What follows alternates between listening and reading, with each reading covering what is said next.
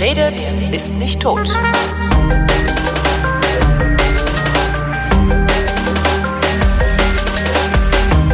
Vor knapp acht Jahren und knapp tausend Sendungen habe ich gesprochen mit Uwe Lübbermann, dem Gründer ist das falsche Wort, Spiritus Rector äh, des Projekts Premium, das der eine oder die andere möglicherweise kennt, von der Premium Cola oder dem Premium Bier. Und äh, jetzt ist Zeit, nochmal ins Gespräch zu kommen und zu gucken, was seitdem geschah. Hallo Uwe. Ja, moinsen. Premium, äh, wahrscheinlich beschreibst du mal besser, was Premium ist, weil ich das nicht so gut kann. Was ist Premium, wenn du das irgendwo pitchen musst?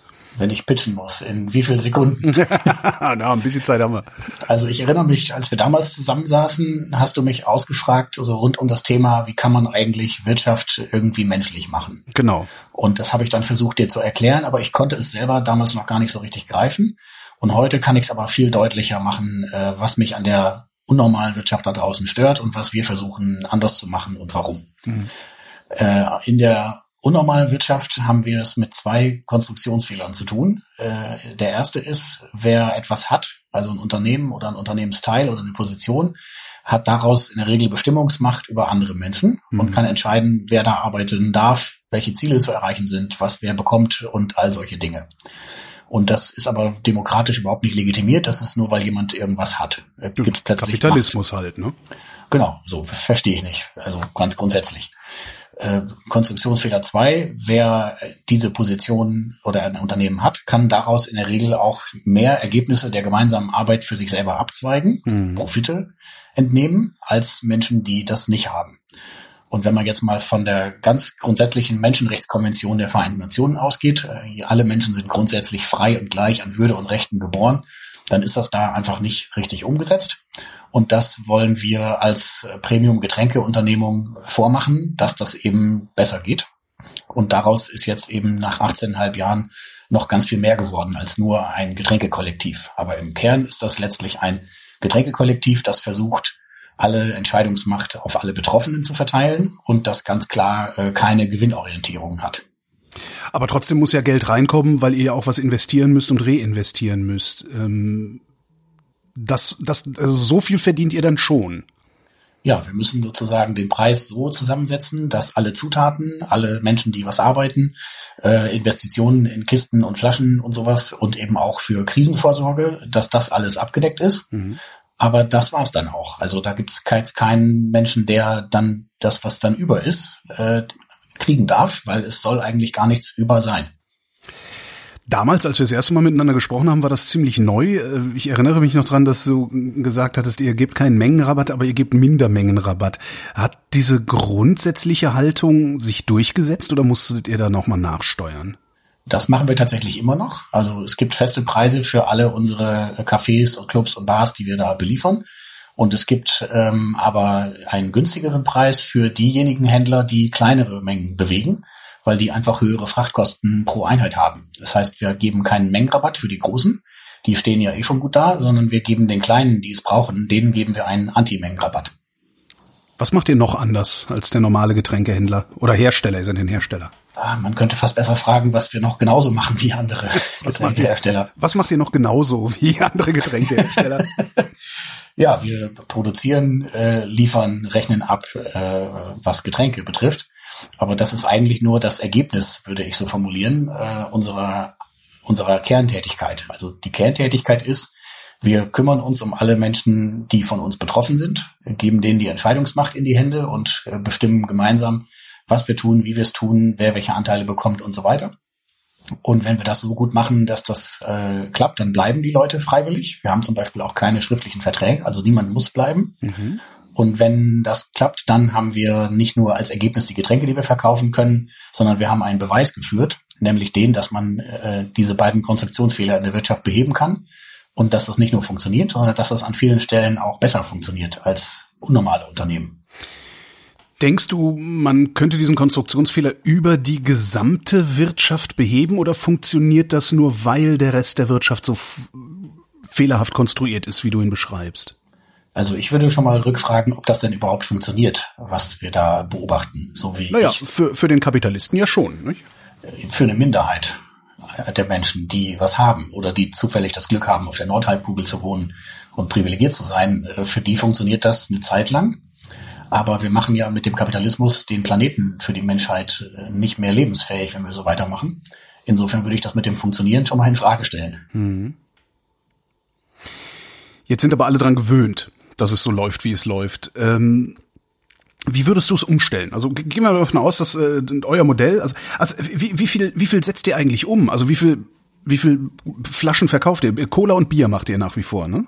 Cola, Bier, Mate, Holunderlimonade. Oh. Und über ein Spin-off noch eine Zitronenlimonade, noch eine Mate und eine Kirschlimonade. Heilige Scheiße, wie viel Flaschen, also wie viel Flaschen verteilt ihr da so jedes Jahr? Äh, wenn man jetzt mal Cola, Bier und die ersten beiden Limonaden äh, berechnet, das sind so die, die Kernprodukte, wenn man so will, sind das 1,6 Millionen Flaschen mhm. in Standardjahren, also nicht Corona-Jahren. Ist es mehr ähm, oder weniger geworden mit der Pandemie? Das ist deutlich weniger geworden. Mhm. Also kommen wir auch noch gerne zu. 95 Prozent Umsatzwegfall, das ist ganz schön krass. Also 1,6 Millionen Flaschen ist unsere reale Reichweite. Aber die virtuelle Reichweite ist, glaube ich, deutlich höher, weil wir nämlich mit 1700 gewerblichen Partnerinnen und Partnern äh, diese Dinge tun, weil wir in den letzten elf Jahren über 1200 Vorträge, Workshops äh, und sowas gemacht haben und weil wir auch schon das Ganze übertragen haben auf Festivallogistik, auf eine Lastenradgenossenschaft, auf Hausverwaltung und all solche Dinge. Fangen wir mal mit der Pandemie an, weil wir sitzen ja mitten in der Pandemie. Es ist Anfang Juni 2020. Äh, es wurde gerade gelockert. Viele Menschen benehmen sich so, als wäre die Pandemie vorbei, was sie natürlich nicht ist. 95 Prozent Umsatz einbußen. Äh, da würde der normale Kapitalist äh, jetzt alle in Kurzarbeit schicken damit er möglichst nicht an seine Ersparnisse muss, damit er möglichst nicht später in Rente gehen muss, als er eigentlich vielleicht in Rente gehen wollte. Wie, wie federt ihr das ab? Mhm. Also wir haben äh, so ein bisschen versucht, das Beste aus zwei Welten zu schaffen nämlich einerseits eine, eine kollektive Gemeinschaft und andererseits aber in Krisensituationen haben wir ganz deutlich eine Zentralität auf meine Person. Da wird sehr stark geschaut, sozusagen, was mache ich, was sage ich, wie verhalte ich mich. Und ich habe versucht, ähm, dem Ganzen ein, eine bestimmte Richtung zu geben. Ich habe nämlich am 13. März äh, die Parole ausgegeben oder vorgeschlagen, wir machen uns ganz klein, wir überweisen nur, was wir überweisen müssen, lassen das aber die andere Seite entscheiden. Also wenn du von uns Geld zu kriegen hast, dann darfst du wählen, ob du es schon möchtest oder ob du uns warten, äh, ob, du, ob wir warten dürfen. Mhm. Wir machen uns ganz groß. Andererseits, wer von uns was braucht, kriegt das sofort. Und auch Vorkasse ist gar kein Problem. Also wer knapp ist, kriegt sofort von uns was. Und wir lassen niemanden hängen. Das war die, die Kernbotschaft sozusagen. Und wir haben Anfang des Jahres eine Diskussion gehabt. Wir hatten Rücklagen gebildet für Krisenfälle von 30.000 Euro. Mhm. Äh, und da musste ich noch mal kurz das verteidigen. Da gab es schon Menschen, die wollten, dass wir uns Lohnerhöhungen ausschütten. Wir haben einen Einheitslohn für alle, da kommen wir auch noch gern zu. Ähm, und ich habe aber dann zum Glück überzeugen können, dass wir dann nicht an die Rücklagen gehen. Und Stand heute stehen wir bei 80.000 Euro liquiden Mitteln. Oh. Wo ich, wo ich mich selber frage, so, hä? Wie hat das denn geklappt? Naja, das ist das Ergebnis von dem gerade genannten. Also 63.000 Euro davon gehören uns nicht. Äh, die lassen Menschen aber gerade bei uns, äh, damit wir auf keinen Fall irgendwie in Zahlungsschwierigkeiten kommen. So, und ähm, ich selber habe natürlich sowieso kein Geld mehr gekriegt, das ist völlig klar. Also ich bin immer als letzter dran, das ist für mich ganz normal. Mhm. Ähm, und andere haben auch angefangen, ihre Stunden äh, zu reduzieren, aber freiwillig. Das wurde nicht irgendwie angeordnet oder so. Ähm, und wir haben sowieso also mindestens fünf Ebenen, auf denen das auf uns sich auswirkt, äh, die, die Krise. Also die erste Ebene, 95 Prozent Umsatzwegfall, das ist schon lebensbedrohlich für ein Unternehmen, da müssen wir erstmal mit klarkommen. Aber wie beschrieben, kommen wir da durch die gute Gemeinschaft gerade sehr gut damit klar. Dann auf der zweiten Ebene werden wir nicht alle Clubs und Cafés und Bars wieder öffnen sehen. Manche werden es einfach nicht überleben. Stimmt, die Einbußen, die bleiben erstmal. Jetzt nicht 95 Prozent, aber vielleicht 50. Ne?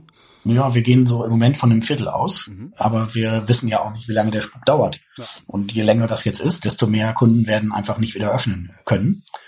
So, ähm, das sind erstmal zwei Tiefschläge, die man erstmal verpacken muss. Und äh, wenn du dich noch erinnerst, ich habe es damals, glaube ich, auch schon sehr offen gesagt, ich bin eigentlich sehr ängstlicher Mensch, ja. äh, brauche Sicherheit und äh, die ist jetzt gerade überhaupt nicht da. Äh, aber da gibt's andere Ebenen, auf denen die sehr wohl da ist. Dadurch, dass wir diese Entscheidungsmacht mit allen teilen und jetzt keine Gewinnerzielungslogik haben und das schon 18,5 Jahre machen, haben wir ein starkes Vertrauen mit, würde ich mal behaupten, mit den meisten Partnern, mit denen wir zusammenarbeiten. Und die Gemeinschaft, die wir da gebildet haben, die trägt uns eben, wie beschrieben, gerade sehr stark äh, durch die Krise. Also da wird sich gegenseitig umeinander gekümmert, da wird gefragt, wie geht's dir, was brauchst du, äh, brauchst du irgendwie äh, bestimmte Hilfen, brauchst du schneller Geld, so. Also das ist irgendwie so eine so eine ganz starke Gemeinschaft, die sich gerade in der Krise äh, natürlich zeigt.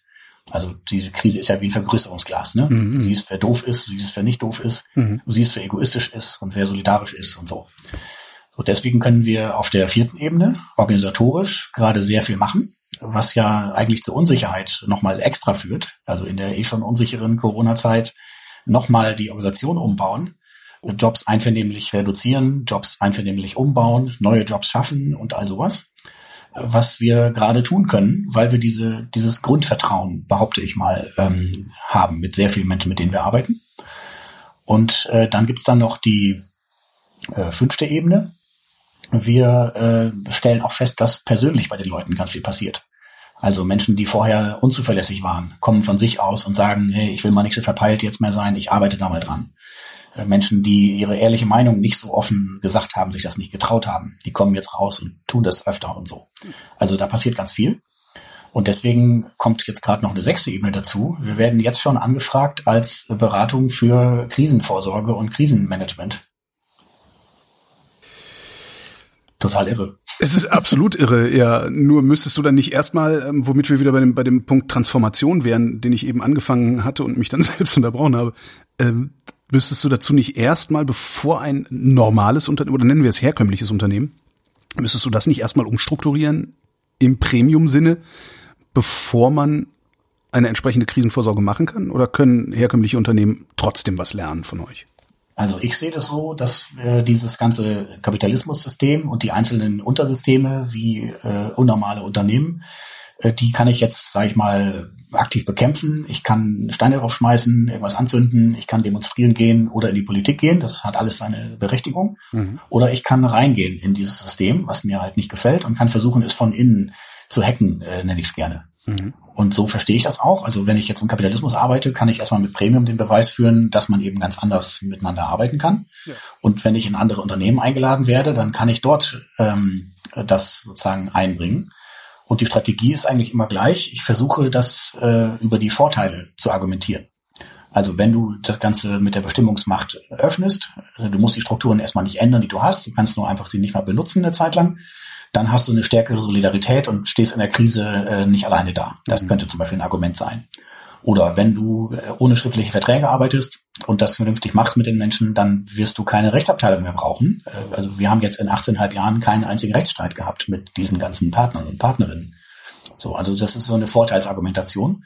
Wobei ich, ich mir da vorstellen kann, dass das in einem bestehenden herkömmlichen Unternehmen nicht so einfach funktioniert, weil da ja auch sehr viel Frustration sich schon angestaut hat. Das heißt, wenn jetzt der Chef auf einmal hingeht und sagt, so, ihr könnt machen, was ihr wollt, äh, dann machen die Leute auch wirklich, was sie wollen und das im Zweifelsfall sogar zum Schaden des gesamten Unternehmens, weil sie anderthalb Jahrzehnte lang letztendlich Geschädigte des Unternehmens gewesen sind. Genau, wir nennen das tatsächlich Vorschäden, was ja. Menschen haben, die, die Menschen haben, die in unnormalen Unternehmen zu lange arbeiten. Und diese Vorschäden haben wir auch auf der gesellschaftlichen Ebene. Überleg mal, wie du auf mich reagieren würdest, wenn ich auftrete und sage, ich bin hier dein Arbeitgeber, ich schreibe dir vor, wo, wann, was du zu tun hast, ich überwache dich, ich kontrolliere dich, ich sanktioniere dich und ob du am Ende dein Gehalt kriegst, das entscheide auch noch ich und wie viele entscheide auch noch ich. Mhm. Dann erzeuge ich eine negative Grundstimmung, die dann zu vielen Problemen sozusagen führt. Und wenn das die meisten Unternehmen so handhaben, dann haben wir eine ganze Gesellschaft, die vorgeschädigt ist. Und andersrum, wenn wir rangehen und sagen, pass auf, du kannst deinen Job selber wählen, du darfst auch wählen, wo, was, wie lange und so weiter. Zielvereinbarung gibt's nicht, alle kriegen den gleichen Lohn mit Bedürfniszuschlägen. So, jetzt arbeiten wir erstmal los. Dann erzeuge ich viel mehr positive Reaktionen. Und wenn das in der ganzen Gesellschaft so wäre, hätten wir eine ganz andere Gesellschaft. Wie würdest du vorschlagen, die Gesellschaft dahingehend umzubauen? Weil da muss natürlich der Kapitalist auch bei mitspielen. Ne? Ja, ich versuche den Kapitalisten zu erklären, dass es letztlich für sie auch besser ist, wenn sie eben nicht ihre Bestimmungsmacht äh, ausnutzen und wenn sie eben nicht ihre Profitmaximierung äh, also auf die Spitze treiben. Ich sage jetzt nicht, dass alle Menschen, die jetzt viel Geld verdienen, äh, das nicht mehr tun sollen, sondern ich rede davon, dass wir ein Mindesteinkommen brauchen, was in keinem Fall unterschritten werden kann, mhm. damit diese ganzen Existenzsorgen mal weg sind, weil die sind einfach für viele Menschen sehr belastend. Ja, diese 9,40 Euro, die wir da gerade haben, die reichen nicht. Ja. Das funktioniert nicht. Und das, also das funktioniert, funktioniert vielleicht für, vielleicht für einen psychisch gesunden, alleinstehenden, der in der Kleinstadt wohnt oder so. Aber wenn du ein, zwei Kinder hast äh, und in einer Großstadt wohnst, dann klappt das schon nicht. Mhm. Äh, und wir brauchen auch ein Maximaleinkommen, weil es überhaupt keinen Sinn macht, dass einzelne Menschen also unbegrenzt Vermögen anhäufen können, während andere schlichtweg nichts zu fressen haben. Wo würdest du das ansetzen? Das Maximal? Also ich habe mir schwebt ja sowas vor, also eine eine bestimmte Grenze. Ab da zahlt man 99 Prozent Steuern oder sogar 100 Prozent Steuern und kriegt eine, einen Pokal oder eine Plakette oder irgendwie sowas. Genau, sowas. Tatsächlich ist es ja andersrum. Also je größer äh, wirtschaftlich betrachtet Organisationen, aber auch Personen sind, desto mehr können sie sich aus dem System sozusagen entziehen. Mhm. Und die Kleinen müssen das dann alles irgendwie tragen. So, das macht gar keinen Sinn. Also es gibt verschiedene Theorien dazu. Ähm, ich persönlich glaube, wir brauchen alle ein ausreichendes Einkommen und das reicht dann. Also da wird niemand glücklicher, weil er jetzt irgendwie äh, mehr Geld hat, wenn alles bezahlt ist. Also Versicherung, Wohnraum, Essen, Bildung, Hobbys. Wenn das alles bezahlt ist, dann ist Geld nicht mehr wichtig. Und ja, liegt ja, stimmt, ja, stimmt. Ich, ich wollte gerade sagen, aber wovon kaufe ich mir dann meinen Campingbus, auf den ich gerade spare? Ja, das machst du dann. Das mache ich dann. Dauert halt im Zweifelsfall einfach ein Jahr länger drauf zu sparen, ja. Genau. So, also da müssen wir meiner Meinung nach hin. Und deswegen würde, würde ich ganz radikal für einen Einheitslohn äh, eintreten. Und den Ui. haben wir bei uns auch umgesetzt. Äh, Kommunismus. Allerdings mit Bedürfniszuschlägen. Hm. Kommunismus weiß ich nicht. Da bin ich so wenig gebildet für. Also bei uns gibt es Zuschläge, wenn du Kinder hast, nach der Zahl der Kinder. Mhm. Wenn du eine Behinderung hast, nach dem Grad der Behinderung. Wenn du einen Arbeitsplatz brauchst, weil wir kein Büro anbieten, gibt es dafür was obendrauf. Wenn du eine angehörige Person pflegst, gibt es dafür was drauf. Und was wir noch kriegen werden, prophezei ich mal, ist ein Mietenwahnsinnszuschlag. Mhm. Und damit haben wir das nach Bedürfnissen äh, sortiert und nicht nach äh, Wissen, Verantwortung, Langeweile, Anstrengungen und solchen Dingen. So, da würde ich also Utopie gerne hin, aber realistisch wird eher was sein wie Spreizung, also kleinster Lohn in Relation zum größten Lohn von ja. 1 zu 3, sagt die Gemeinwohlökonomie. Oder 1 zu 10 meinetwegen. Ja, also wenn wir von 3000 Euro äh, Mindestlohn ausgehen, äh, so, dann hätten wir jemand, der 30.000 Euro verdient. Ganz ehrlich, so viele Campingbusse kannst du dir gar nicht kaufen, nee. dass du damit dann noch glücklicher wirst. Nee, überhaupt nicht. Nee, ja. So, und da würde ich gerne hin. Und das ist natürlich ein langer Prozess und äh, das geht mir auch nicht schnell genug, aber da müssen wir halt dran arbeiten. Und da ist das Premium-Kollektiv ein, äh, ja, ein, ein Baustein. Hast du es denn schon geschafft, ein altes Unternehmen komplett umzukrempeln? Also gibt es Leute, die, die auf dem Pfad schon folgen oder musst du das alles selber anschieben und äh, in Premium implementieren jeweils? Also ich würde gar nicht sagen, dass es eine gute Idee ist, pauschal komplett umzukrempeln, sondern ich würde andersrum vorgehen, äh, uns als Beispiel sozusagen in den Raum stellen. Guck mal, so radikal kann man das machen, wenn man möchte. Mhm. Damit das psychologische Bezugssystem erweitern. Das ist ja der Rahmen dessen, was du kennst und was du so gewohnt bist. Und in dem Rahmen denken einfach die meisten Menschen. Und wenn du dann daneben einen Anker stellst, der sehr weit außerhalb steht, dann öffnet sich sozusagen ein neuer Möglichkeitsraum. Und dann mal gemeinsam gucken, was ist denn mit eurer Vorgeschichte und eurer Branche und eurer Situation und den Menschen, die mit euch zu tun haben, was ist denn da ein möglicher nächster Schritt? Und den gehen wir dann. Und dann gehen wir den nächsten und gehen wir den nächsten. Wo fängst du an? Du hast ein ganz normales kleines mittelständisches Unternehmen, bist du sich ein Maschinenbauer oder sonst was, wo würdest du anfangen? Mhm. Ich würde nicht anfangen mit der Frage nach Löhnen. Weil die ist zwar eine sehr wichtige, aber die ist auch zugleich sehr emotional. Also die würde ich eher so gegen Ende eines Prozesses machen, wenn du schon Vertrauen und Miteinander aufgebaut hast. Anfangen würde ich mit erstmal so, also ich würde auch nicht anfangen mit Gestaltungsfragen, also Optik, Design, sowas. Da hat jeder eine Meinung zu, da bist du nicht einig. Sondern ich würde erstmal vielleicht anfangen mit einer Methodenübung. Das bieten wir auch regelmäßig an, so Konsensdemokratie-Workshops. Einfach mal mit Beispielen außerhalb des Unternehmenskontextes üben, wie man sich aufeinander einstellen kann und wie man gemeinsam bessere Lösungen findet, als wenn eine Person bestimmt. Und dann würde ich mit einfachen Themen beginnen. Zum Beispiel, gut, ist auch emotional, aber Urlaubsplanung. Ja, das ist ganz klar, ist auch bei uns immer eine häufige Frage, was ist denn bei euch los mit Urlaubsregelungen? Dann sage ich, ja, gibt keine, die Leute gehen in Urlaub, wenn sie mögen. Und dann kommt die Rückfrage, ja, was ist denn, wenn alle zugleich in Urlaub gehen? Ja, das passiert nicht, weil die Leute sind ja nicht doof. Ja, die wissen doch, wenn alle dann gleichzeitig in Urlaub wären, dann ist der Laden lahmgelegt. Mhm. Das geht nicht. Also wenn du mal davon ausgehst, dass die Menschen grundsätzlich erstmal nicht doof sind, und ich gehe auch noch davon aus, dass die Menschen grundsätzlich positiv sind und Wertschätzung und Respekt äh, wünschen, aber auch geben können, äh, dann hast du viele Probleme erstmal gar nicht. Also Urlaubsplanung zum Beispiel und von da aus vielleicht äh, sowas wie Schichtplanung, Tourenplanung, Einsatzplanung Sowas. Fragt die Menschen, die es tun. Die wissen meistens viel besser als andere Menschen, wie das am besten organisiert werden sollte.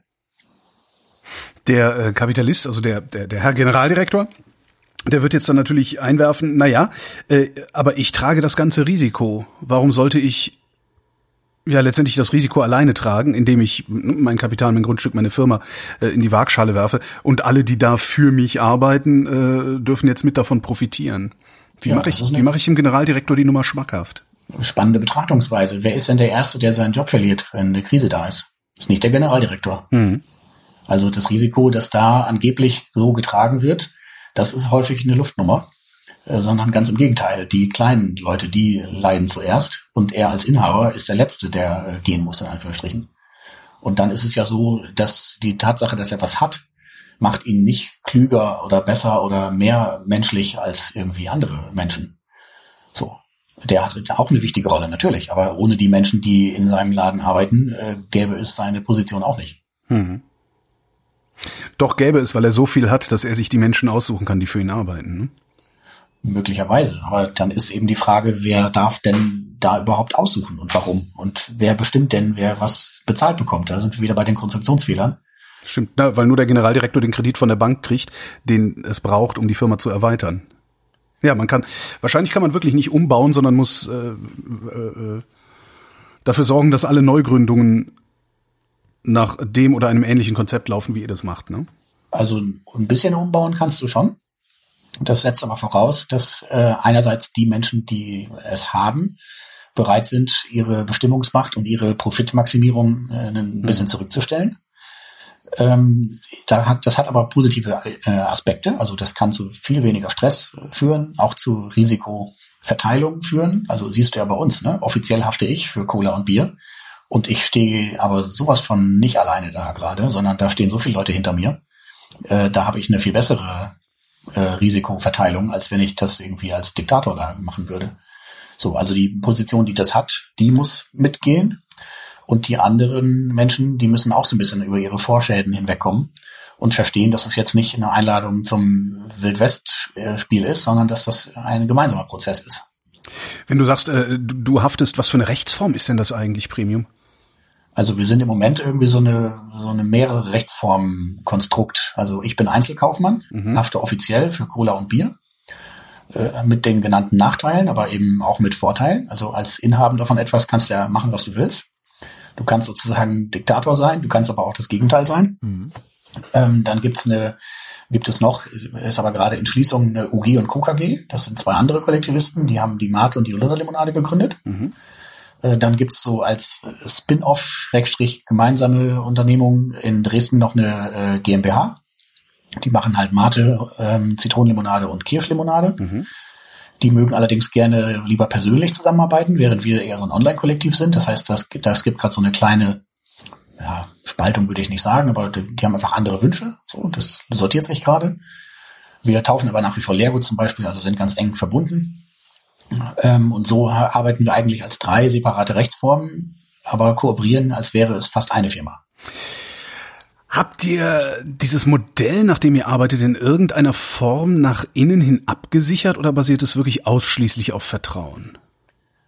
Welche bessere Absicherung als Vertrauen könnte es denn geben, würde ich rückfragen. Aber was meinst du denn mit interner Absicherung? Naja, dass jetzt zum Beispiel nicht irgendwie die, die Dresdner Limo-Produzenten sagen, nee, wir haben jetzt doch keinen Bock mehr, äh, wir, wir machen da jetzt eine normale GmbH raus und äh, ich bestimme.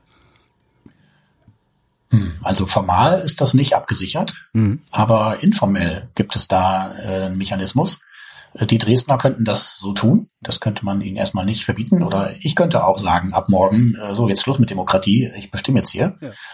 ja, aber dann, was passiert mit den Leuten, die für das ganze Projekt arbeiten? Denen habe ich ja vorher 18,5 Jahre lang Demokratie versprochen und vorgelebt. Wenn ich das jetzt plötzlich aufkündige, dann sind die weg. Ja, die können ja weiter für dich arbeiten. Ja, das würden die aber also mehrheitlich nicht tun, behaupte ich mal. Ähm, da, da ist, also theoretisch ist die Möglichkeit da, aber praktisch ist das Quatsch. Mhm. Und ich habe ja auch hoffentlich einen guten Ruf als äh, Unternehmensdemokrat und äh, menschlich arbeitender Unternehmender. Wenn ich den verliere, kann ich sowieso einpacken. Jetzt hat Demokratie ja auch immer eine gewisse Bremswirkung auf Entscheidungen. Ähm, schafft ihr es immer, alle Entscheidungen, die notwendig sind, auch wirklich zu treffen oder äh, verschleppt die auch viel? Was weiß Also ich, neues Produkt, neues Produkt, äh, Investitionen in neue Apfelanlage, was ich mir da jetzt so alles vorstellen kann. Also ich würde erstmal unterscheiden, äh, welche Art von Entscheidung das ist. Äh, Einzelentscheidungen, die dich persönlich betreffen, davon hast du sehr viele am Tag, aber die kannst du schnell alleine treffen. Das ist gar kein Problem. Wenn deine Entscheidung eine Gruppe an Menschen betrifft, also andere, dann musst du diese Betroffenen mit dazu holen. Das dauert zu Beginn erstmal länger, als wenn du einfach bestimmst. Aber du hast sozusagen mittel- und langfristig den Vorteil, dass du alle an Bord hast und klügere Lösungen findest, als du alleine könntest. Und die großen Fragen, die musst du wirklich mit allen Betroffenen des Unternehmens besprechen, also auch mit den Konsumentinnen und Konsumenten. Und die hast du noch seltener. So. Und daher ist es in der Praxis total entspannt möglich, also nach unserer Erfahrung zumindest, äh, das relativ radikal demokratisch zu machen und alle Betroffenen wirklich einzuladen zu den großen Entscheidungen. Inklusive Unsere- der KonsumentInnen. Ja, natürlich. Die gehören ja auch dazu. Ist doch klar. Wie macht ihr das? Na, wir laden alle ein, in ein Online-Forum zu gehen. Und da posten wir oder jemand anderes postet die Fragen, die großen Themen. Also in der unnormalen Unternehmenswelt ist das ja so, je wichtiger eine Entscheidung, desto höher in der Pyramide wird sie getroffen. Genau, und alle anderen haben sich dem zu fügen und dann steht ein unzufriedener Mensch an der Stanze, der genau weiß, dass man die Stanze eigentlich anders hätte aufstellen müssen. Ja. Genau. So. Und wir drehen es um und sagen, je wichtiger und größer eine Entscheidung ist, desto mehr Betroffene müssen damit an Bord. Und das dauert, wie gesagt, zu Anfang ein bisschen länger. Also typische Entscheidungsdauer bei uns ist so zwei, drei Wochen. Wir haben auch mal zwei Monate gebraucht für eine Preiserhöhung, die wir machen mussten. Aber das hat halt zwei Monate gedauert. Und dann hatten wir aber alle an Bord. Das heißt, diese zwei Monate waren gut investiert. Und wir haben, also ich habe schon Unternehmen von innen gesehen, wo ich zum Teil ein halbes Jahr auf eine Entscheidung meines Chefs gewartet habe. So, also da sind wir gar nicht so lange im Vergleich. Und mittel- und langfristig passiert aber dann das Spannende. Wir haben da zum Beispiel nach unserem Wissen keinen einzigen Kunden verloren, trotz Preiserhöhung. Kunde in deinem Sinne ist jetzt nicht der Holgi, der sich eine Cola kauft, sondern Kunde ist der Getränkehändler, der mir die Cola dann verkauft, oder? Genau. Und Kunden sind auch Cafés, Clubs und Bars. Und Konsumentinnen, die nennen wir halt so die Menschen, die dann die Getränke letztlich trinken. Wir hatten drei Situationen in 18,5 Jahren Betrieb, wo wir keine Lösung finden konnten. Das waren so zwei Geschmacksfragen, Kunstbild auf der Etikettenrückseite und Text auf der Vorderseite. Deswegen würde ich mit so Geschmacksfragen nicht anfangen. Und die dritte Situation war eigentlich total gut. Wir hatten eine Fehlproduktion mit einem doppelten Koffeingehalt. Äh, Das ist aber nicht legal. Ach so, Musst du ich wollte gerade sagen, Gesetz- mir. Ja, genau. Es gab auch Händler, die sich gefreut haben, aber das musst du halt unverzüglich äh, zurückrufen. So, das heißt, dreimal haben wir da die Situation gehabt, dass ich doch mal was entscheiden musste. Aber das ist alle sechs Jahre. Also so selten braucht man dann doch nur den Gründer. So. Ja. Jetzt, also mit dir habe ich ja äh, so, ein, so ein Unternehmen oder mit euch habe ich so ein Unternehmen gefunden und mit Mano Mama von Sina Trinkwalder habe ich ja auch so ein Unternehmen gefunden, die auf eine völlig andere Art und Weise ja wirtschaften. Ich weiß gar nicht, ob wir damals auch schon darüber gesprochen hatten, aber hörst du heute noch, äh, Herr Herr Lübbermann, das geht ja alles gar nicht, oder äh, sind jetzt die, ja, die Unkenrufe verstummt? Also je länger wir da sind, desto schwerer sind wir wegzudiskutieren. Das ist auf jeden Fall so. Und es ist eher andersrum, dass die Zahl der Anfragen äh, stetig zunimmt. Äh, könnt ihr mal bitte in meinen BWL-Kurs an der Uni kommen? Äh, nicht nur eine Viertelstunde, sondern bitte die Eröffnungsvorlesung halten. Könnt ihr mal bitte in mein Unternehmen kommen? Ich brauche hier mal Hilfe beim Demokratisieren. Ich weiß nicht genau wie. Äh, könnt ihr mal bitte bei meiner Gründung drauf gucken, wie ich das gleich vernünftig aufbaue und sowas. Also, dass man uns nicht, nicht ernst nimmt, das ist lange vorbei. Und es ist eher so, dass wir ähm, mehr Anfragen fast kriegen, als wir bearbeiten können. Also wir sind allein jetzt fünf Leute, die rumfahren, wenn wir nicht Corona haben, fünf Leute, die rumfahren und Vorträge und Workshops machen. Wie reagiert denn dann so ein Rudel Studenten, das gerade frisch BWL lernen will, wenn du da vorne stehst und sagst so, und alles, was euch jetzt gleich erzählt wird und die nächsten drei Jahre bis zu eurem Bachelor, vergesst es jetzt schon. Ja, das ist tatsächlich meine Aufgabe bei vielen, äh, also was heißt vielen Studiengängen? Also ich müsste jetzt mal zählen, zehn oder so, wo ich regelmäßig bin. Ja. Ähm, und das führt zu ganz spannenden Reaktionen. Also die häufigste Reaktion, die ich auch will, ist so ein Infragestellen dessen, was sie sonst so an der Uni lernen. Und ich sage jetzt ja nicht, dass unser Ansatz der einzig wahre wäre oder dass es nur so gehen kann. Es gibt Unternehmen, äh, sagen wir mal ein Krankenhaus, äh, da kannst du bei der Notaufnahme nicht demokratisch diskutieren, was jetzt mit dem Notfall passiert. Ne? So, also es gibt Anwendungsfälle, die brauchen andere Mechanismen.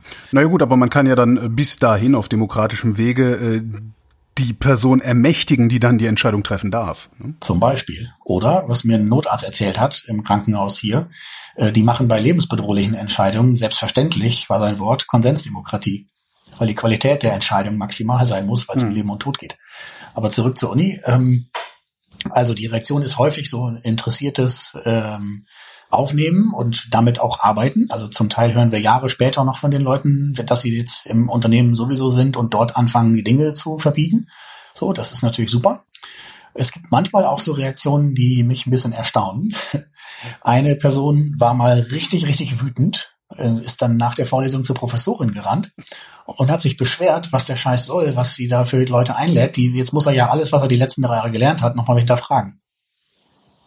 Ja, und vielleicht war er, ist er auch ein Unternehmenserbe und äh, kriegt, kriegt von sowas dann natürlich auch den Boden unter den Füßen weggezogen, ne?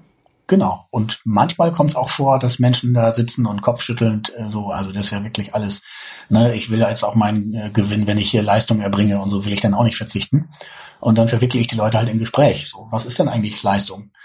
So, wer, wer misst das denn? Und ne, warum kannst du denn überhaupt diese Leistung erbringen? Hast du vielleicht einfach vorher im Leben Glück gehabt und ne, so. Mhm. Und dann willst du fürs Glück gehabt haben noch mehr kriegen. So. Sind die denn dann alle einsichtig? Also ich meine, das ist ja, du widersprichst ja im Grunde der Idee von jeder ist seines Glückes Schmied, was in den Anfängen des, des Kapitalismus oder in den Anfängen der Marktwirtschaft meinetwegen äh, sicherlich sogar mal gestimmt hat, aber schon lange nicht mehr stimmt, weil wie du sagtest ja, man Produkt von Bedingungen ist, auf die man überhaupt keinen Einfluss hatte. Jein, also die Bedingungen sorgen dafür, welchen Möglichkeitsraum du hast. Ja. Und dann liegt's ein Stückchen schon an dir. Aber die, aber die, wenn man auf die Gesellschaft guckt, die Berufe, die für die Gesellschaft wirklich wichtig sind, die sind ja in der Regel schlecht bezahlt. Ja, aber die kriegen, die kriegen Applaus vom Balkon. Ja, schön, ne? Hm. Kannst du ja auch nichts Vernünftiges verkaufen.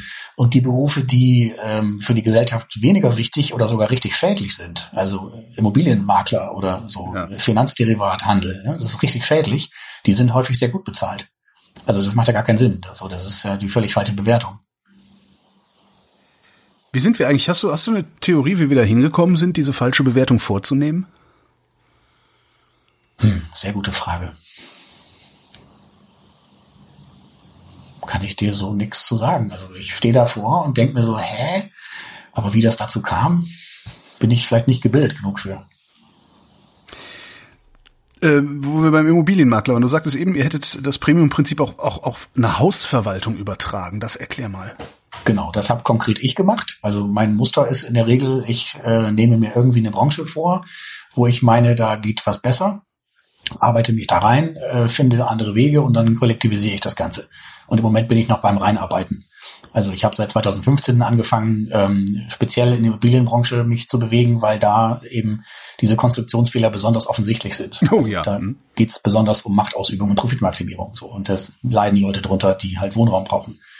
Also da geht's besser und ich habe den Schritt erstmal gemacht, äh, Eigentümerinnen und Eigentümer, die ich halt über ein paar Ecken kannte, denen zu erklären, guck mal, wenn man mit Menschen vernünftig umgeht, dann wirst du mit diesen Menschen weniger Probleme haben und dann ist es am Ende sogar kostengünstiger. Die Vermieter, und, die Vermieter, die mir nicht ständig die Miete erhöht haben, die habe ich nie belästigt, da habe ich den Wasserhahn selber repariert. Siehst du, genau. Und wenn du das mal auf die gesamte Gesellschaft überträgst, wenn du, mit, wenn du Menschen mit Wertschätzung und Respekt behandelst, dann kriegst du in der Regel ähnliche Antworten zurück. Mhm. Das ist die Binsenweisheit, auf der mein ganzes Arbeitsleben beruht im Prinzip. Also das habe ich dann gemacht und habe ähm, so Dinge getan wie Sanierungen im Konsens mit den Mieterinnen und Mietern und mit den Handwerkern und mit den Eigentümerinnen und Eigentümern besprochen und beschlossen. Ich brauche halt immer Eigentümerinnen und Eigentümer, die das mitgehen. Mhm. Und da gibt's aber welche von. Und jetzt gerade habe ich auch wieder den nächsten, ähm, also fast überzeugt, so ein Wohnriegel mit 30 äh, Wohnungen äh, da sind viele Eigentümerinnen und Eigentümer, also eine WEG, Wohnungseigentümergemeinschaft heißt das, glaube ich. Und ähm, die haben große Schwierigkeiten mit allen im Prinzip, mit denen sie zu tun haben. Und meine, mein Versprechen ist halt, ich gehe so mit Menschen um, dass man mit denen nachher weniger Schwierigkeiten hat. Und dann wird's günstiger. So. Also in dem Fall äh, äh, ja, gibt's einfach, klar, Probleme immer mal. Also gab auch eine sehr schwierige Situation, erzähle ich gleich gerne, Gewalt auf einem Grundstück, mhm. wo ich eine Entscheidung treffen musste, eine meine schwierigste bisher. Aber letztlich äh, gab es auch da äh, seit 2015, seitdem ich das mache, keine Rechtsstreite mehr. So, also das will ja auch was heißen. Ne? Deine schwierigste Entscheidung im Leben? Äh, Im Leben nicht, oder bezogen auf Hausverwaltung? Nee, im Punkt Hausverwaltung. Ach so, okay. Also ein, na, ein Nachbar dort, der ist jetzt 80, mhm. Der ist sehr tierlieb und eine Nachbarin ist, glaube ich, jetzt 26 oder so, die hat einen Hund. Und dann hat der Nachbar immer den Hund gestreichelt und gefüttert und so. Das war alles super. Und dann irgendwann war aber die Ansage von ihr, bitte lass das mal, weil der hat jetzt irgendwie eine Impfung gekriegt, der soll jetzt mal nichts essen für einen Tag oder zwei. Weiß ich nicht. So. Und der hat das aber nicht beachtet. Und dann haben die sich unterhalten und sie hat ihm wohl die Hand auf den Arm gelegt, so hey, bitte lass es doch jetzt sein. Und dann hat er sie gewürgt und in ein Gebüsch geschmissen. Heiliger Strohsack. Genau, so, den 80-Jähriger. So, die macht Kickboxen, die könnte ihn umkicken, aber macht das natürlich auch nicht, weil sie nicht doof ist. Und jetzt rief sie dann an am Heulen und was mache ich jetzt? So, der, der muss hier raus, ich kann ja jetzt hier nicht mehr sicher wohnen neben dem. Ja, verstehe ich. Aber ich kann auch nicht jemand rausschmeißen, der seit 40 Jahren da lebt und der 80 ist. So, wo, wo soll der denn hin mit seiner kleinen Rente? So, und dann habe ich äh, einen Tag überlegt und habe ihm die fristlose Kündigung angedroht, ja. aber nicht umgesetzt und habe ihm das erklärt. So, ey, ne, ich nenne ihn mal Horst, der heißt ja real anders Horst. So, wir, wir können über alles reden. Ne, Nachbarn würgen geht nicht. So, da ist die Grenze. Das könnte zu wirklich sofortiger Kündigung führen. Das ist auch rechtssicher, da wird gar nicht mehr gefragt. Aber das will niemand, Horst. Bitte, sei so nett. Ne? Wenn du merkst, du drehst auf, geh in deine Wohnung zurück, so bleib friedlich, bitte den Nachbarn nicht würgen. Über alles andere können wir reden. Und das hat er dann einen Tag sacken lassen, kam dann vorbei, hat sich entschuldigt, auch bei ihr. Mhm. Hat wörtlich gesagt, die Abmahnung war berechtigt, ich habe da einen Fehler gemacht, ich werde das auch nicht wieder machen, ich gehe nochmal zum Arzt und lass mich mal neu einstellen mit meinen Medikamenten. Und jetzt wohnen die da immer noch friedlich nebeneinander. So, aber das ist dann so eine, so eine Entscheidung, wo ich plötzlich als Hausverwalter in der Rolle bin, über den Lebensraum eines Menschen zu entscheiden. Was Mit welchem nicht, Recht? Was du ja gar nicht willst, ne? Ja. Nee, natürlich nicht. So, und da ist dann auch keine Demokratie mehr, ne? sondern ja. da muss, muss ich dann entscheiden. Aber wäre er nicht einsichtig gewesen, hättest du ihn feuern müssen, ne? Ja, dazu kam es zum Glück nicht. das ist ja auch, auch mein Mantra. Also wenn man so mit Menschen umgeht, dann kommt es auch zu vielen Problemen einfach nicht. Mhm.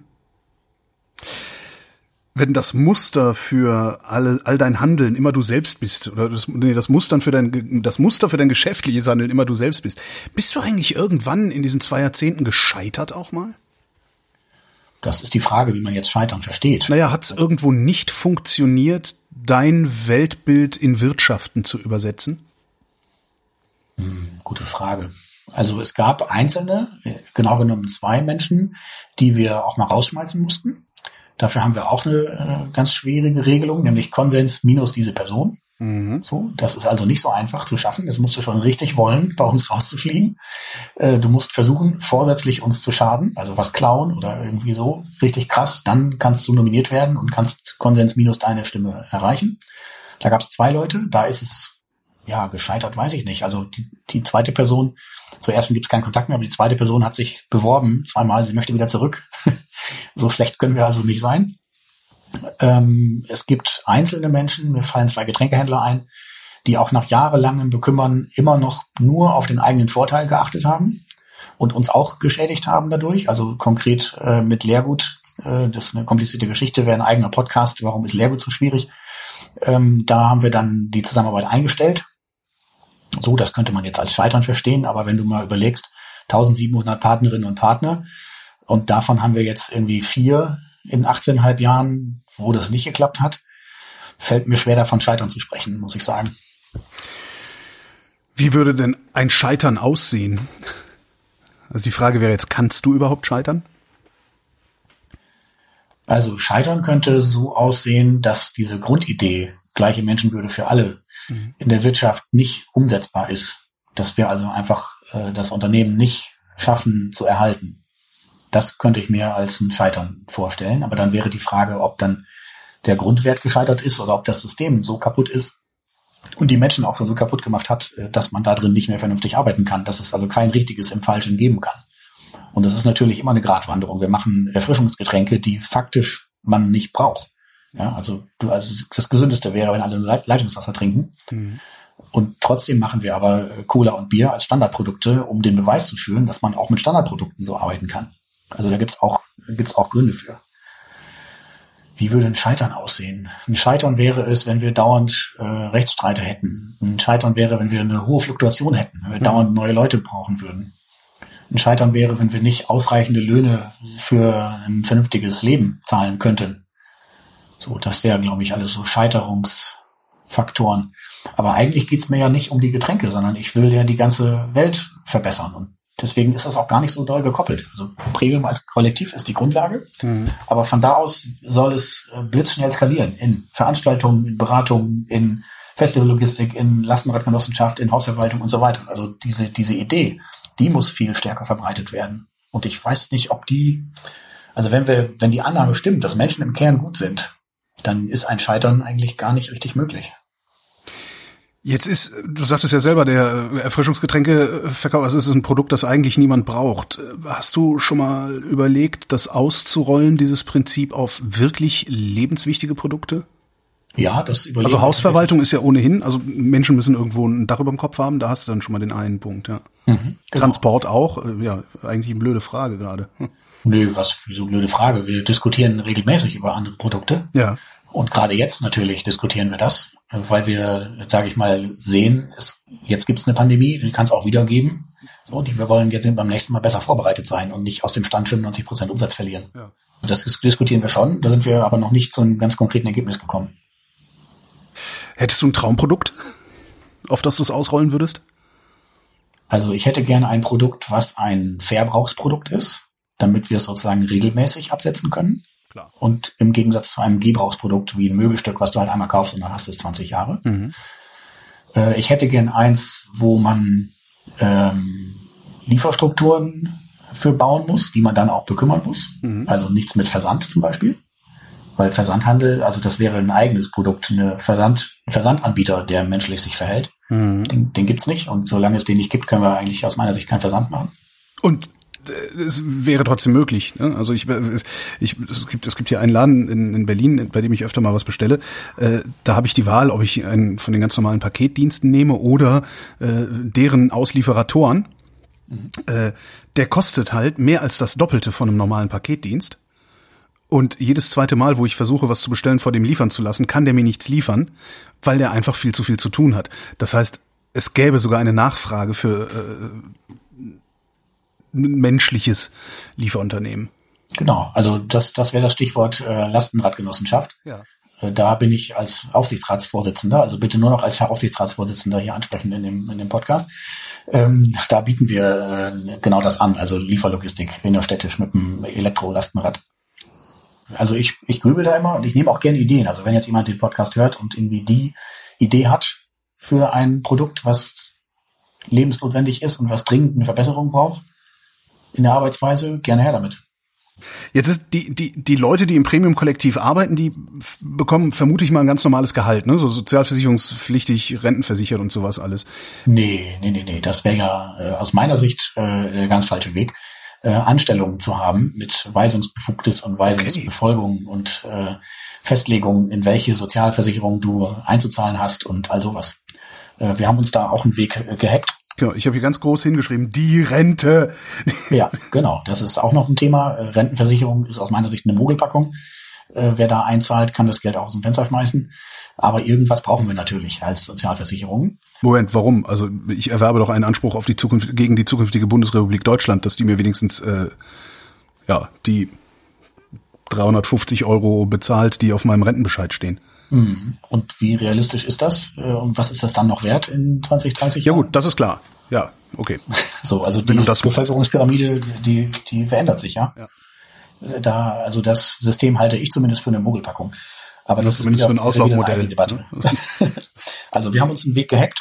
Wir haben diese äh, drei Rechtsformen. Die sind quasi Auftraggebende für die Menschen, die für das äh, Pro Projekt im Wesentlichen arbeiten, also die überwiegend davon leben. Ja. Und die kriegen aber dafür keinerlei Weisungen oder Orte oder irgendwas vorgegeben, sondern die sind tatsächlich frei in der, in dem, was sie sich als Job aussuchen und wo sie den machen und wie lange sie arbeiten und so weiter. Die rechnen einfach dann ihre Stunden ab. Und diese Stunden müssen wir dann natürlich so hoch bezahlen, dass man davon seine Krankenversicherung, seine Rentenvorsorge, äh, seine äh, ganzen Dinge davon bezahlen kann. Mhm. Und mit den 18 Euro brutto, die wir jetzt haben, sind wir bei Vollzeit irgendwie bei 3200 oder so. Ich habe es nie genau ausgerechnet. So, dann gehen halt Steuern ab, dann geht Versicherung ab, dann bleiben locker 2000 Euro über. Mhm. Und davon kannst du wunderbar leben. Aber die sind äh, alle, das sind alles Selbstständige sozusagen, mit denen, mit, mit denen du da im Kollektiv bist. Ja, das kommt drauf an, wer dazugehört. Also die, von denen ich jetzt gesprochen habe, das ist das Orga-Team. Ja. sind im Moment neun Leute, die davon überwiegend leben. Also auch nicht nur, sondern die haben zum Teil auch noch andere Jobs. Und das ist auch sinnvoll, weil sie dann eben nicht von uns abhängig sind. Sie haben nur die Vorgabe, dass sie nicht mehr als 40 Stunden die Woche arbeiten sollen. Andere Vorgaben gibt's nicht. So, und die sind äh, selbstständig, mhm. aber wir arbeiten nicht nur mit denen, sondern wir haben auch eine Person davon, die möchte lieber angestellt sein. Mhm. Die haben wir dann über die GmbH sozusagen angestellt. Und äh, andere Menschen, die so, ihre eigenen Rechtsformen haben. Also Spediteur Michael ist sein eigener Einzelkaufmann. Ja, klar. Ja. Äh, Getränkehändler, äh, Getränkehändlerin Gabi hat ihre Mitarbeiterinnen und Mitarbeiter. Also das ist sozusagen gar nicht klar abgrenzbar, wer jetzt zu uns gehört und wer nicht. Ihr wachst ja auch, ne? Wachst ihr, obwohl, nee, die Frage ist eigentlich falsch. Wachstum braucht man ja nur, um Schulden abzubezahlen. Habt ihr Schulden? Nee, ganz bewusst nicht. Äh, das ist auch eine Frage, die immer wieder so kommt. Muss man nicht Millionär sein oder einen Kredit haben, um ein Unternehmen aufzubauen? Naja, wenn du irgendwie ein Elektroauto neu bauen willst, dann natürlich schon. Aber bei Getränken geht das äh, mit ganz wenig Startgeld. Also 2000 Mark hatte ich damals mhm. äh, bei der Cola. Beim Bier waren es, glaube ich, nur 600 Euro oder so. Also das geht mit sehr wenig Startgeld. Und ich habe auch bewusst nie einen Kredit aufgenommen, weil das zu ganz viel Druck natürlich führt, äh, die Raten regelmäßig zu verdienen und auch Leute mitzubezahlen, die gar nicht selber arbeiten, sondern die nur neues Geld klicken da wird dir ja auch schlecht, wenn du mal so an Kredite denkst. Ne? Mhm. Ein Prozent der Kreditsumme äh, muss die Bank haben und den Rest klickt sie einfach neu. Und das soll ich dann aber real abbezahlen. So, das sehe ich nicht. Ähm, und Wachstum ist sowieso nur ein Thema für ähm, Unternehmen, glaube ich, die sich noch nicht in einem gesunden Größenfenster befinden. Also zu klein. Gesundes gesund. Größenfenster. Ja. Also wenn ein Unternehmen zu klein ist, so wie bei uns die ersten achteinhalb Jahre das der Fall war, da hatte ich siebeneinhalb Jahre lang keinen Cent bekommen, einfach Aufbauarbeit geleistet. Und nach achteinhalb Jahren konnte ich dann davon leben. Mhm. Und da war das Unternehmen also zu klein, um wirklich alle Betroffenen, also ich bin ja auch ein Betroffener, äh, vernünftig zu versorgen. Und irgendwo wird es auch eine Grenze geben, wo das zu groß wäre, wo wir also vielleicht sowas wie Mittelmanagement brauchen oder nicht mehr uns um Menschen kümmern können, weil es zu viele sind oder so.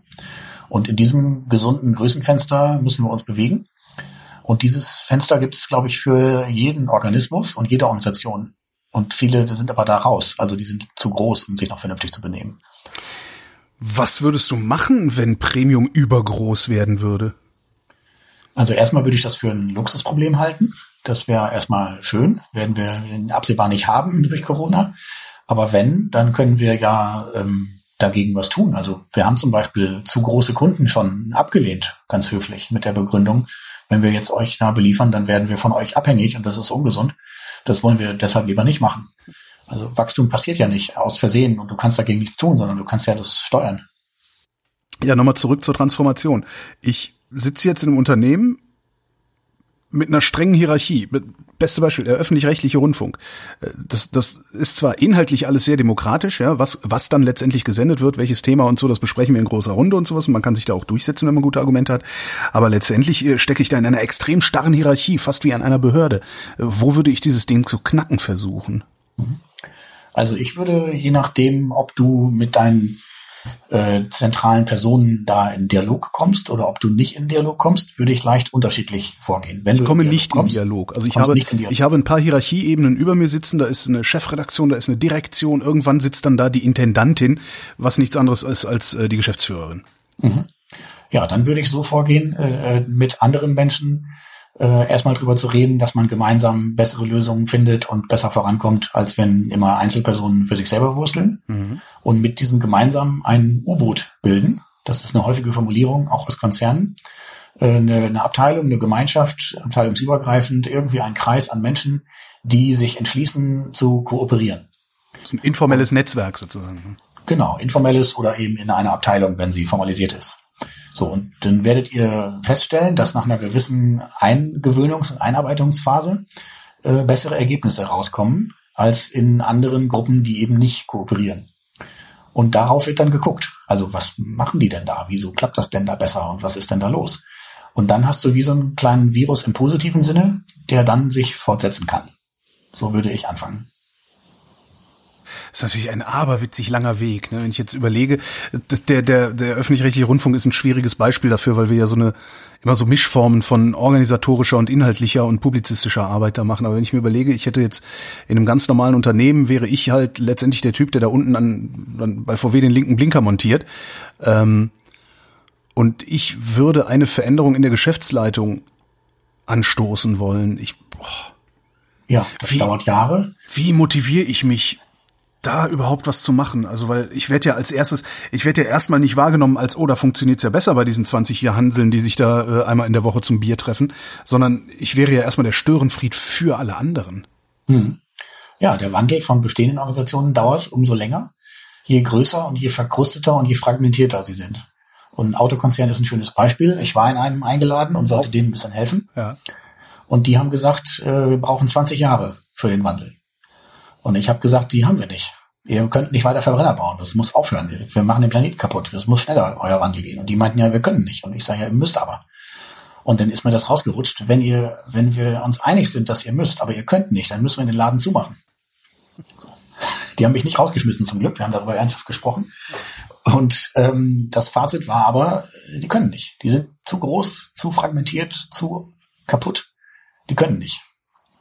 Und dann hast du nur die Wahl, äh, nimm es hin, dass der Laden so ist und arbeite da weiter äh, oder äh, steig halt aus. So, oder das kannst du auch machen. Ich hatte mit einer Führungsperson in einem anderen Konzern zu tun, der meinte, naja, ich kriege hier im Monat meine 10.000, hm. ja, ich bin jetzt äh, 45, äh, warum soll ich mich denn noch entwickeln? Ja. Du, der ist 45 und schon tot. Ne?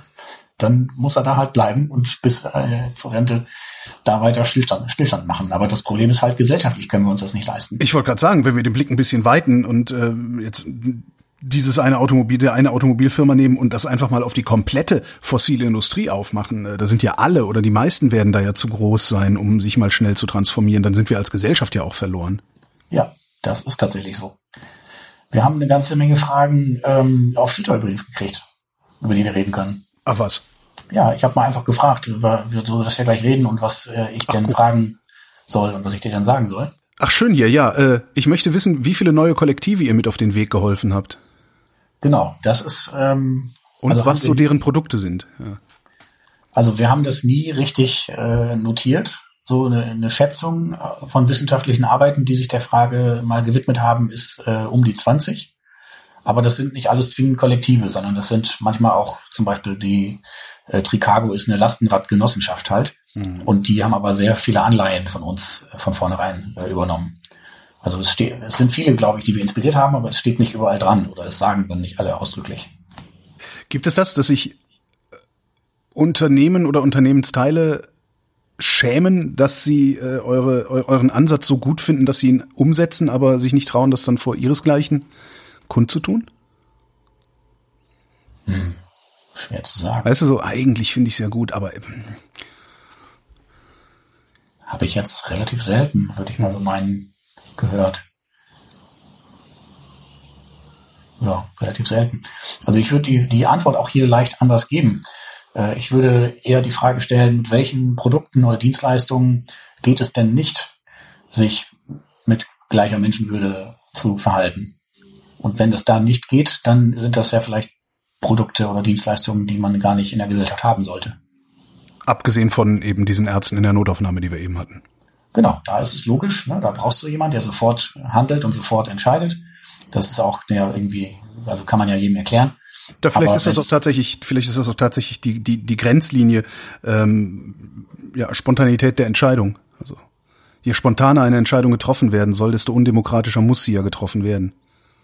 Das ist sicherlich ein Aspekt, aber ich sehe auch noch den Aspekt, ähm, wenn das Produkt an sich schon äh, schädlich ist für die Gesellschaft. Also wenn du die Betroffenen des Produktes mitreden lassen würdest, würden die das ganze Produkt verbieten, dann äh, darf es das ja eigentlich auch nicht geben. Das wäre wirklich, das wäre jetzt tatsächlich mal interessant, das auf, auf das Automobil auszurollen, ja. ganz ehrlich, ich habe mir immer wieder die Frage gestellt, warum ist privates Autofahren in der Stadt erlaubt? Ja, so, ja. Ich verstehe das nicht. Nee. Es ist so arschgefährlich für alle anderen und für die Autofahrenden selber Also auch. man kann das erlauben, weil es gibt ja auch, es gibt gelegentlich Gründe, dass man mit einem privaten Auto durch die Stadt fährt. Ähm, die sind aber so selten, dass du es sehr teuer machen kannst, das zu gestatten. Und ich verstehe immer nicht, warum wir das nicht einfach wahnsinnig teuer machen. Ja, da würde ich gleich zurück antworten. Dann hast du ja wieder die Privilegierten, die sich dann das leisten können. Äh, Aber die, die ein Auto anderen, haben, sind doch schon die Privilegierten. Äh, ist auch richtig. Aber die, äh, das muss ja nicht am Geld liegen, sondern an den Bedürfnissen. Wenn du nicht vernünftig gehen kannst oder wenn du schweres Zeug oder andere Menschen transportieren musst, Mhm. äh, Kinder, alte Menschen, dann solltest du auch ein Auto bewegen dürfen. Aber nur weil du gerade Bock hast und Geld hast, solltest du nicht andere Menschen da der Ver- Verschmutzung und der Gefahr aussetzen dürfen. Du machst es mir gerade schwer, ein Auto zu besitzen. Ne? Ich hoffe, du weißt es. Wenn du das Bedürfnis hast, also im Sinne von Jetzt gerade tatsächlich, ich äh, traue mich nämlich nicht in den öffentlichen Personennahverkehr äh, wegen dieser Pandemie. Ja, verstehe ich total. Ja. Da ist halt Fahrradfahren jetzt erstmal. Ja, Aber wie gesagt, also wenn du, wenn du konkrete Bedürfnisse hast, Ja, die das, die das erfordern, das ist ja jetzt erstmal eins. Müsste man dann tatsächlich auch äh, wahrscheinlich von Fall zu Fall auch neu verhandeln, ne? Da habe ich auch keine einfache Antwort drauf, Ja. weil dann das Verhandeln natürlich auch bedeutet, dass die andere Seite verhandlungsfähig sein muss. Ja. Und wenn du psychisch aber so gestrickt bist, dass du zum Beispiel gerade nicht verhandeln kannst, dann kannst du vielleicht dein Recht auch gar nicht wahrnehmen, das zu tun. Äh, der große Wurf, der große Wurf ist noch weit entfernt, merke ich gerade, ja. Ja. Ich würde noch mal einen Aufruf loslassen wollen. Einen Aufruf würdest du, ja bitte. Genau. Wenn jetzt die Zuhörenden auch so ein bisschen das Gefühl haben, dass wir als ganze Gesellschaft äh, mal was verändern sollten, dann wäre mein Aufruf, äh, macht mal noch eine kleine Sache, um das zu tun. Das muss ja nicht viel sein. Das kann sein, äh, Nachbarinnen, Nachbarn zu helfen, jetzt gerade in der Krise beim Einkaufen oder bei irgendwas anderem zu unterstützen. Das kann sein, äh, ein Habe ich, altes. hab ich versucht. Die ist 86, die Dame. Die hat mich angeguckt, als hätte ich sie nicht mehr alle und meinte, dann komme ich ja überhaupt nicht mehr raus. Ja gut, dann hat sie das Bedürfnis nicht. Ja, die geht morgens um sieben oder wann auch immer hier der, der, der Aldi aufmacht, keine Ahnung, so früh bin ich normalerweise nicht unterwegs. Geht die sich, geht die sich halt irgendwie ein bisschen Milch und Toastbrot holen in aller sozialistischer Gelassenheit mit ihrem Rollator, da ist dann eh noch kein anderer unterwegs. Kommt so raus, ja. Ja, ist doch gut. Oder was ich zum Beispiel gerade mache, äh, ich habe auf Twitter aufgerufen, wer noch alte ThinkPad, ThinkPads hat, diese Laptops, äh, die nur rumliegen, möge sie bitte mir geben und ich bereite sie dann auf und mache ein bisschen RAM und äh, eine Festplatte rein und Linux drauf und gebe sie an Leuten, die Rechner gerade brauchen wegen Homeschooling zum Beispiel, aber sich die nicht leisten können. So, jetzt gucke guck ich hier gerade auf drei Pakete mit insgesamt vier Laptops drin, äh, die ich jetzt so weitergeben kann. Das ist vielleicht eine Kleinigkeit, aber jede Kleinigkeit hilft ja äh, auf dem Weg zu einer besseren Gesellschaft. Also macht mal noch eine Kleinigkeit bitte, die das können. Ja, und das, man, man, man denkt halt so oft so, ach, was kann ich denn jetzt machen? Naja, dann spende ich halt an Ärzte ohne Grenzen, was ja auch okay ist. Äh? Gar nicht, gar nicht. äh, Aber wie du schon sagst, das ist mit dem Laptop oder, oder, oder so, das ist halt, das ist so naheliegend. Es ist so oft so naheliegend, aber man kriegt es aus irgendeinem Grund dann ja nicht wirklich geregelt. Äh, Ich Ja. habe auch noch einen alten Rechner hier rumfliegen. So ein altes Netbook. Praktisch nie Dann benutzt. ihr Bescheid. Ja, schicke ich So, dir. oder wenn ihr, wenn ihr irgendwas arbeitet, äh, geht doch mal zu eurer nächsten Führungsperson hin und äh, schlagt mal vor, einen kleinen Versuch zu machen äh, zur Demokratisierung. So, man, man kann es ja probieren. Wenn es nicht klappt, kann man immer noch zurückkehren zur Anweisung, aber man kann ja mal versuchen, ob man nicht äh, gemeinsam zu besseren Lösungen kommt. Ja, und du kriegst es ja auch vor allen Dingen nur über Kleinigkeiten geregelt. Also die, die Gesellschaft mit einem Schlag veränderst, dann hast du äh, DDR. Ne? Die haben es versucht und äh, es ist äh, traurig geendet. Ja, ich scherz ja gerne, ne? Macht mich doch mal zum Weltdiktator und dann gebe ich die Macht gleich wieder ab und wir entscheiden alles zusammen. Eben. Ansonsten aber hast du sofort Tyrannei, weil, weil sonst dein Menschenbild du versuchst durchzusetzen. Ja. genau. Leider nicht ganz realistisch, dass ich nochmal zum Weltdiktator werde. Oder Weltnichtdiktator, das wäre ein schöner Titel. Eine letzte Frage hätte ich noch. Warum ist Leergut so schwierig? Also im Kern ist es so, dass du bei Glas Mehrweg mit den zugehörigen Kisten deutlich mehr als das Doppelte für die Beschaffung zahlst, als der Pfandwert dir wieder zurückgibt. Ach, Genau. Und das bedeutet, dass du Geld verlierst, wenn du Glas Mehrweg auf den Markt bringst, also in den Verkehr bringst. Das ist schon mal genau der falsche Anreiz. Und du verlierst nochmal Geld, wenn die Kisten oder Flaschen nicht zu dir zurückkommen. Und du, du könntest, es, du könntest es einpreisen und immer wenn die Flasche zurückkommt, dich freuen, dass du doppelt verdient hast. Ja, dann versuch doch mal einen Pfandwert für eine Kiste mit Flaschen von acht Euro am Markt äh, durchzusetzen. Geht nicht. Ist bisher nicht gelungen, aber wir denken drüber nach, das zum 1.1.22 vielleicht doch nochmal zu versuchen, weil alle Hersteller mit dem Problem äh, zu kämpfen haben, also alle kleineren. Die Großen kriegen dann irgendwie solche Mengenrabatte bei der Produktion, dass das nicht mehr so ins Gewicht fällt. Und die haben auch Gewinnspannen, mit denen sie dann Verlust auch ausgleichen können. Aber die kleineren werden da einfach massiv äh, sozusagen am Markt äh, gehindert. Und das ist aus Sicht der Großen natürlich auch gewollt. Und wenn du mit der Politik natürlich sprichst, dann werden die Großen gehört. Insofern passiert da nichts. Plus bei Plastik. Das ist ganz interessant. Die, die FDP hört dir da nicht zu, wenn du mit sowas kommst. Ach, die FDP, was sollen wir denn darüber Ja, aber die machen doch immer so einen auf Ordoliberalismus. Und das wäre so klassisch ordoliberal, äh, dafür zu sorgen, dass genau das so nicht passiert. Also ehrlich gesagt, über die FDP brauchen wir gar nicht zu reden. Ich weiß, ich wollte den jetzt auch nur noch mal ans Bein pinkeln von hier. Ja, gerne. ähm, nee, andersrum mit Plastik ist es so, da verdient der Hersteller an dem Pfand, weil der Pfandwert nämlich deutlich höher ist, als die äh, Flaschen in der Produktion kosten.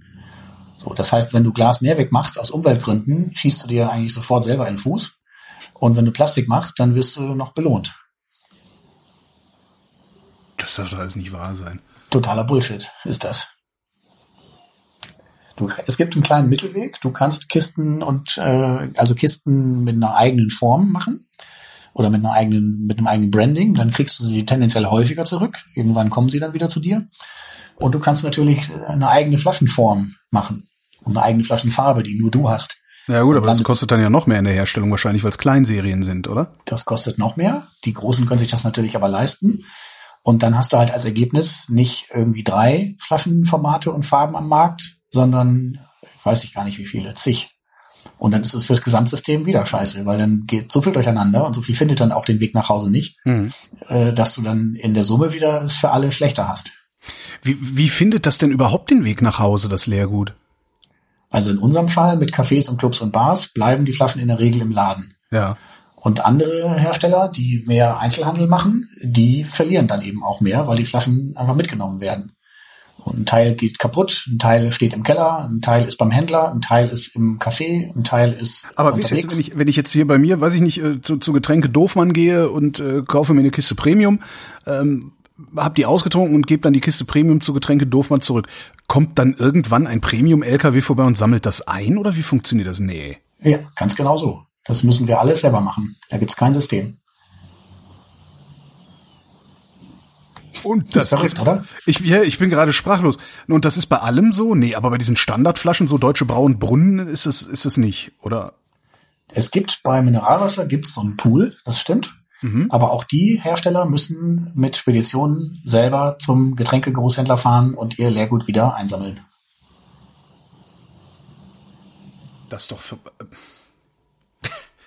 das ist doch total beknackt was, was soll ich denn jetzt für, für Getränke kaufen, wenn ich mir, wenn ich mir ein Bier kaufen gehen will? Wo, wo kaufe ich welches Bier? Also, was du bitte tun solltest, aus Sicht jetzt eines Getränkeherstellers, äh, kauf bei einem äh, Getränkehändler und nicht im Supermarkt. Mhm. Weil die Getränkehändler verlieren äh, sowieso jetzt, aber auch schon seit Jahren regelmäßig Umsätze. Wenn du da nichts kaufst, dann sind die irgendwann weg äh, kauft Glas Mehrweg, weil es immer noch ökologisch sinnvoller ist. Unterhalb einer gewissen Transportentfernung, nach unserer Kenntnis sind es 600 Kilometer, ist Glas Mehrweg immer noch umweltfreundlicher. Mhm. Und bitte bringen das Leergut genau dort wieder zurück. Dann findet es einen Rückweg. Uwe Lübbermann, vielen Dank. Ja, gerne.